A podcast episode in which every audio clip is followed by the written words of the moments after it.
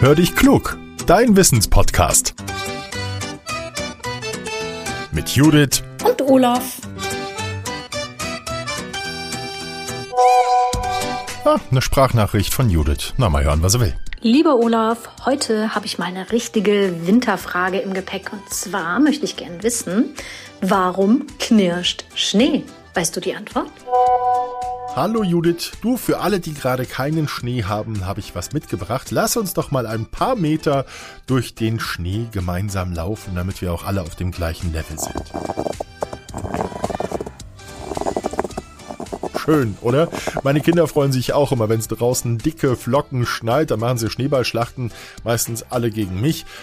Oder wir bauen einen Schneemann oder wir fahren Schlitten. Und ich mag den Schnee auch, weil dann alles so schön ruhig ist, obwohl es eben unter den Schuhen so knirscht. Und jetzt lass uns mal gucken, woran das wohl liegt. Zwei Dinge sind es, die für das Knirschen sorgen. Zum einen hat es etwas mit der Luft zu tun, die sich im Schnee befindet. Wenn wir auf die Fläche treten, dann drücken wir den Schnee fester zusammen, die Luft entweicht. Auch wenn wir einen Schneeball formen, können wir das Geräusch hören. Das aber reicht als Erklärung alleine noch nicht aus, sagen Experten. Die Geräusche, die wir hören können, die haben auch noch einen anderen Grund. Die Schneeflocken selbst haben damit zu tun.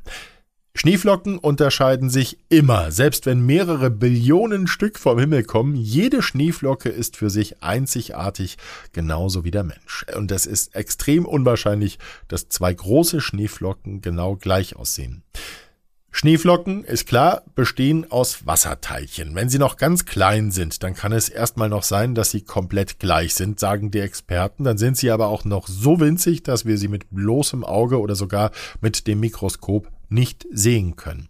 Diese Minikristalle, die haben einen langen Weg vor sich und auf dem verändern sie sich. Wenn die Schneeflocken von der Wolke zur Erde fallen, werden sie größer, weil sie immer mehr Wasserteilchen an sich anlagern. Von da an beginnt jede Schneeflocke anders zu wachsen. Die Temperatur oder die Luftfeuchtigkeit müssen sich nur ein klein wenig unterscheiden und schon entsteht eine komplett andere Schneeflocke, sagen die Experten. Und selbst wenn alles genau gleich ist in der Luft, werden andere Kristalle entstehen. Denn die winzigen Teilchen stapeln sich niemals total regelmäßig. Je größer Schneeflocken werden, desto unwahrscheinlicher wird es, dass zwei völlig gleiche Kristalle entstehen. Schneeflocken haben aber eines gemeinsam. Sie haben immer sechs Ecken.